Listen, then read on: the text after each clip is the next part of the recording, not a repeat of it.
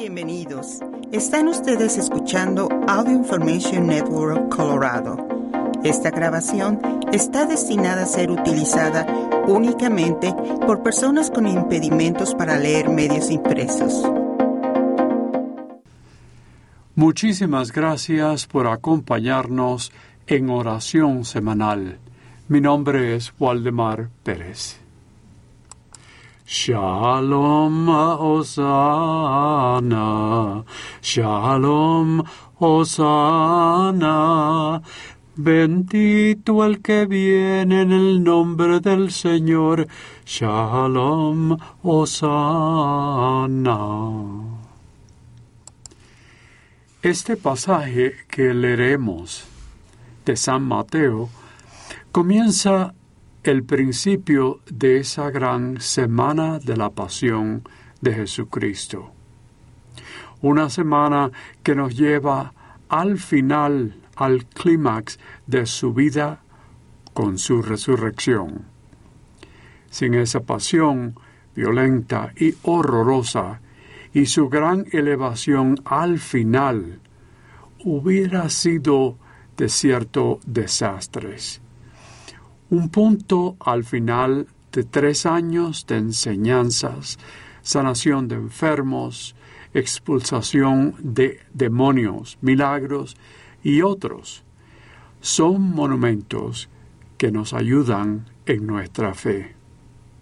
Si no fuera por esa semana, el principio de los escritos de los evangelios, que la gente quería saber más de lo que pasaba, lo que pasó de esta gran profeta que dio con su gran mensaje de amor, no tendríamos lo que sucedió y mucho más.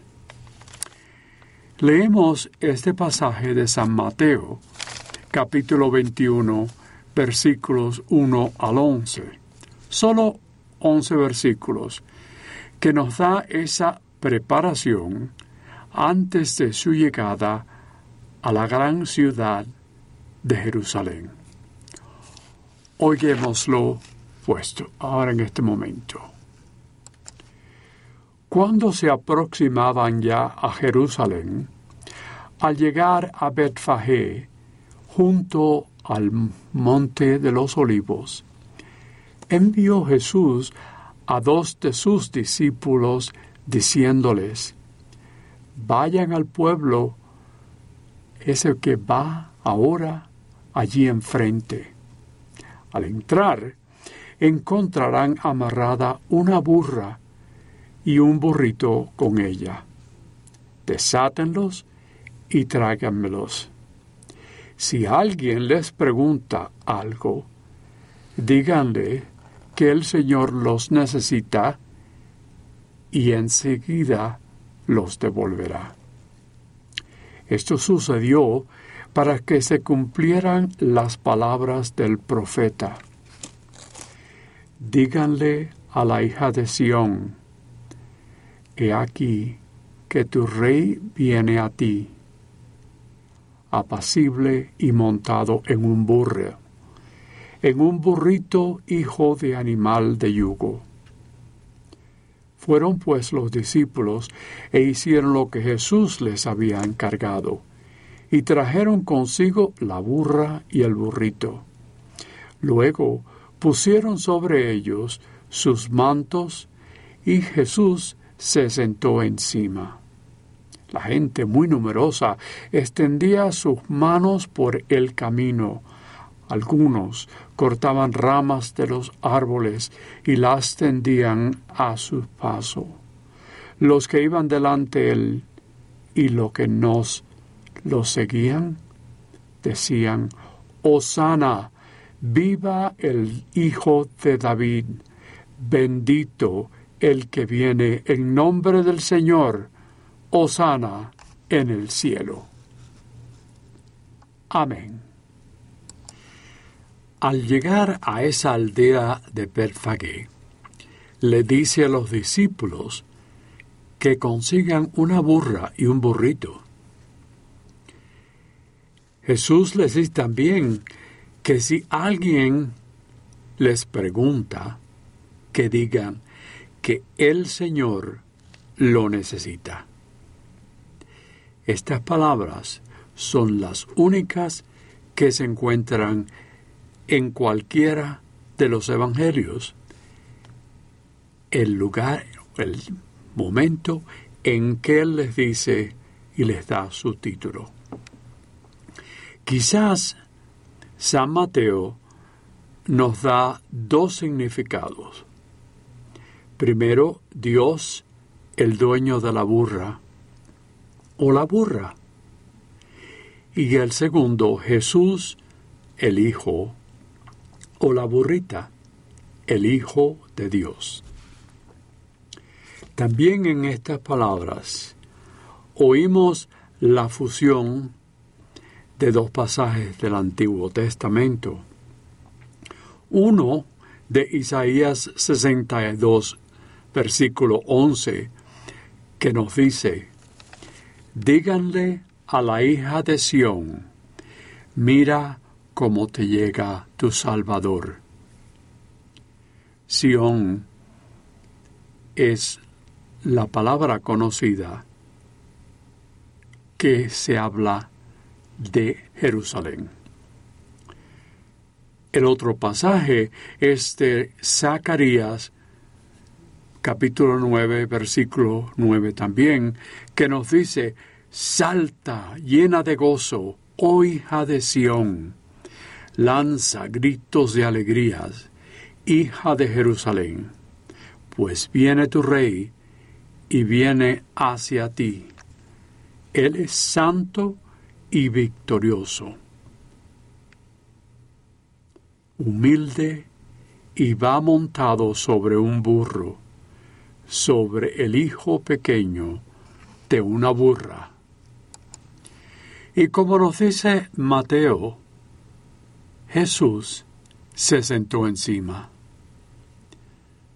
Estos dos pasajes que nos indican que eran profecías que habían despertado o satisfecho el cumplimiento de Dios en esta presentación de la llegada de Jesús a Jerusalén.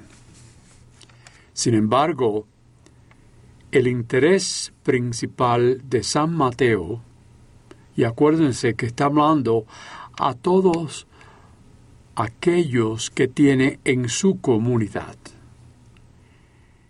Es decir, que lo importante era la humildad en la entrada de Jesús.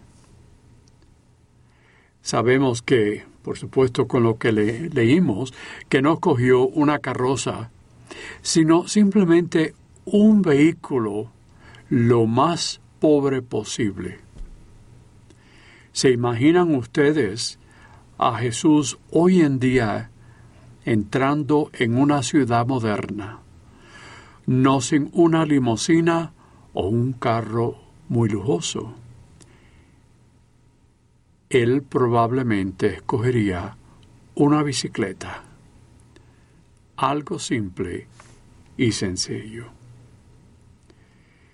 Bueno, es así que Jesús entra en la gran ciudad de Jerusalén, aunque posiblemente nadie había entrado en un burro. En esta ocasión, es algo sacro en esa ocasión. La muchedumbre lo recibe como un rey. Y tomaron sus mantos y los colocaron en el pasaje. Se recuerdan palabras de el segundo libro de Reyes, capítulo 9, versículo 13 que nos dice, entonces todos los jefes, compañeros de Jehú, tomaron, tomaron sus mantos y los colocaron sobre una tarima en forma de trono. Y con toques de trompetas anunciaron, Jehú es rey. Estas son palabras proféticas que han sido cumplidas por Dios en esta llegada de Jesús en Jerusalén. Jesús es recibido y también proclamado rey. Un poco diferente de lo que pasó días después, cuando maltratado por los soldados, que con moquería y desprecio y blasfemia le decían, burlándose, Viva el Rey de los judíos. En unos días, la Pascua judía comenzaría, un tiempo en que cerca de medio millón de peregrinos o más se aparecieron en Jerusalén. Porque eso, esa Pascua, era algo que tenían que hacer una vez en sus vidas. Y los que vinieron no eran solamente los judíos del área de Palestina, sino judíos de cada esquina del mundo. Y así, en ese momento, para celebrar el más grande de los festivales nacionales. Una inmensa ciudad llena de mucha gentes que tenían cierta expectación de esa cena, algo religioso que vendría y que esperaban muchos por mucho tiempo. De así, la muchedumbre que los recibió, sabiendo por otros lo que le habían dicho por Jesús, lo que había enseñado e hizo de tantas cosas, pues todos lo sabían ahora. He aquí que le dan honor y laúd como en el libro de los Macabeos, capítulo 13, versículo 51, que nos dice, entraron en la ciudad con cánticos, palmas y acompañamiento de cítaras, címbalos y arpas, con himnos y cánticos. O quizás podemos recordar lo que habla el segundo libro de Macabeos, capítulo 10, versículo 7, que nos dice, Por ello, llevando tirsos, ramas verdes y palmas, entonaban a aquel que había llevado a buen término la purificación de su lugar santo. Sin embargo, aquí en este momento, en la llegada de, Jesús a Jerusalén, decían, Osana, alabado que viva el Hijo de David, siendo proclamado como parte y miembro de la ascendencia del rey David, que había aparecido unos mil años antes de la llegada de Jesús. También podemos hablar de lo que dice el Salmo 118 en uno de los versículos que nos dice, bendito sea el que viene en el nombre del Señor. Nosotros lo bendecimos desde la casa del Señor. Aunque la multitud de que hablé no hubiera sido tan grande como dije, pero considerando que todos los que venían para la Pascua sí llegaron Y esa multitud, podemos decir, era un poco alarmante. Al identificarlo como profeta o hijo de David, o el que viene en el nombre del Señor. Son palabras impresionantes que hablan de aquel judío que fue enviado por Dios. Palabras que ellos esperaban de un rey un poco diferente que lo que tenían en mente, diferente a lo que Jesús tenía en mente. Y las palabras que debemos recordar de San Mateo. En su versículo 23 con el perdón, capítulo 23 con el versículo 27 que nos dice, Jerusalén, Jerusalén, tú matas a los profetas y apedreas a los que Dios te envía. Estas palabras que acabamos de oír nos indican la inconstancia de muchas gentes. Agradecen y dan vitoreos a Jesús ahora en este momento como el Mesías.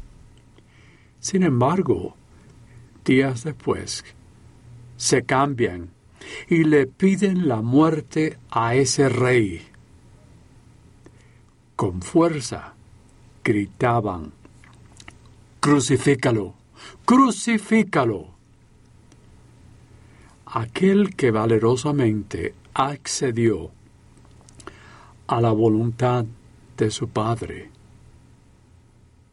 terminó su tiempo terrenal, el principio del comienzo de la vida eterna. Amén. Shalom Hosanna, Shalom Hosanna. Bendito al que viene en el nombre del Señor. Shalom Hosanna. Shalom Hosanna.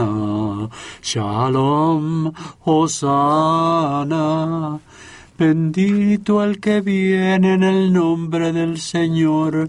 Shalom, Hosanna.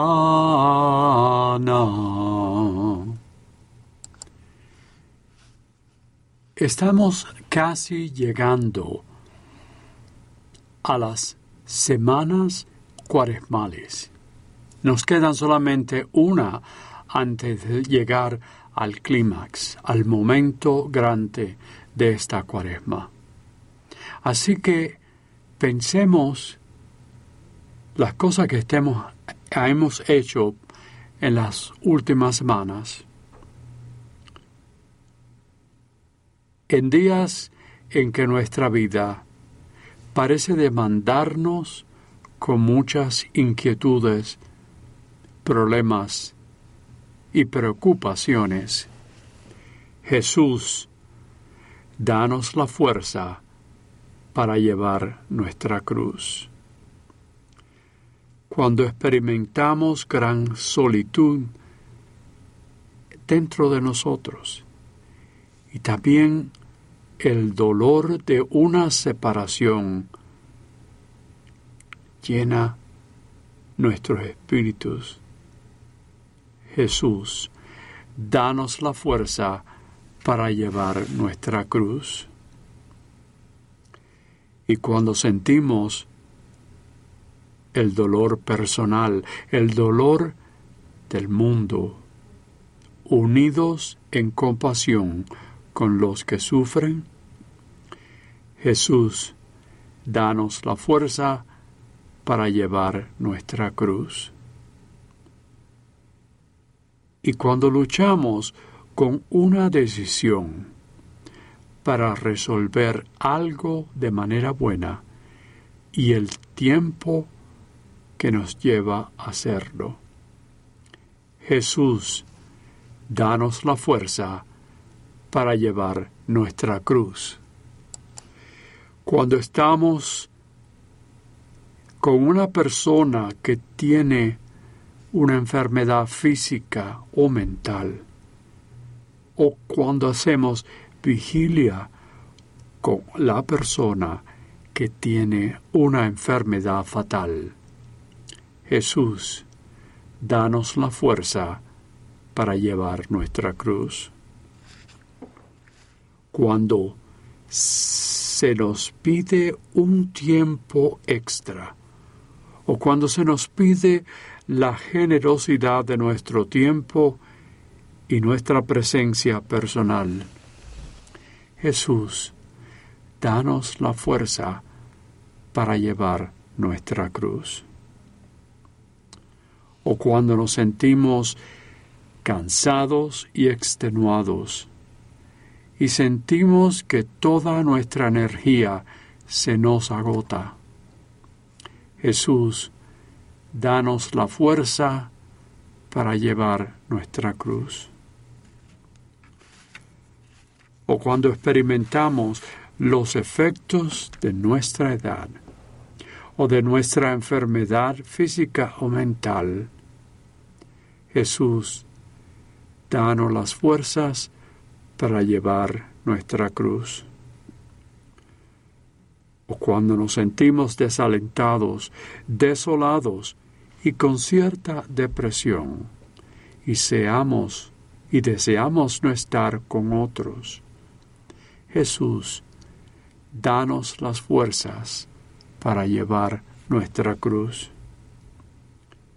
Cuando preocupaciones ahogan nuestro sentido de paz y nos dejan ansiosos y temerosos.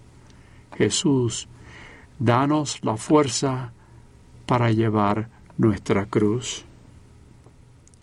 Cuando continuamos con viejas heridas personales y se nos pide dar nuestro perdón, Jesús, danos la fuerza para llevar nuestra cruz. Oh Dios de generosidad y amor,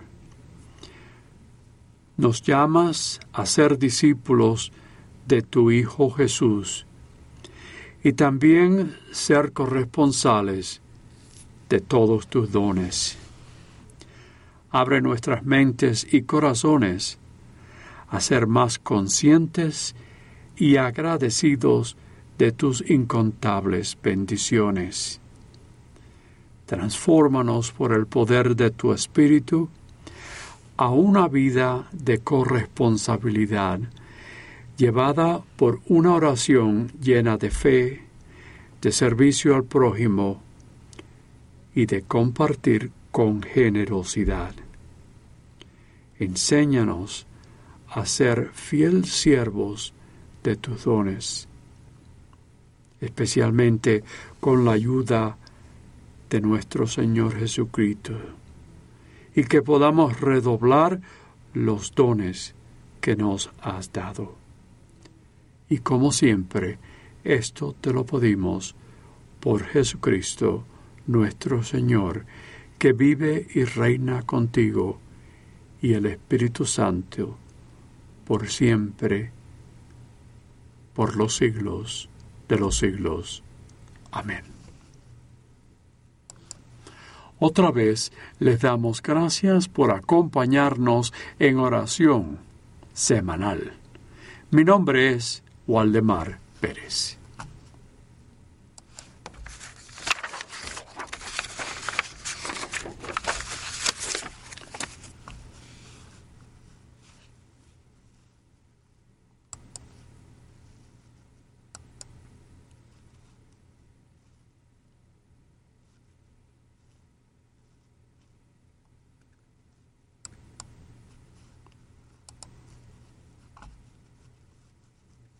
Si ha disfrutado de este programa, por favor suscríbase a nuestro servicio gratuito en nuestra página web www.aincolorado.org o llamando al 303-786-7777.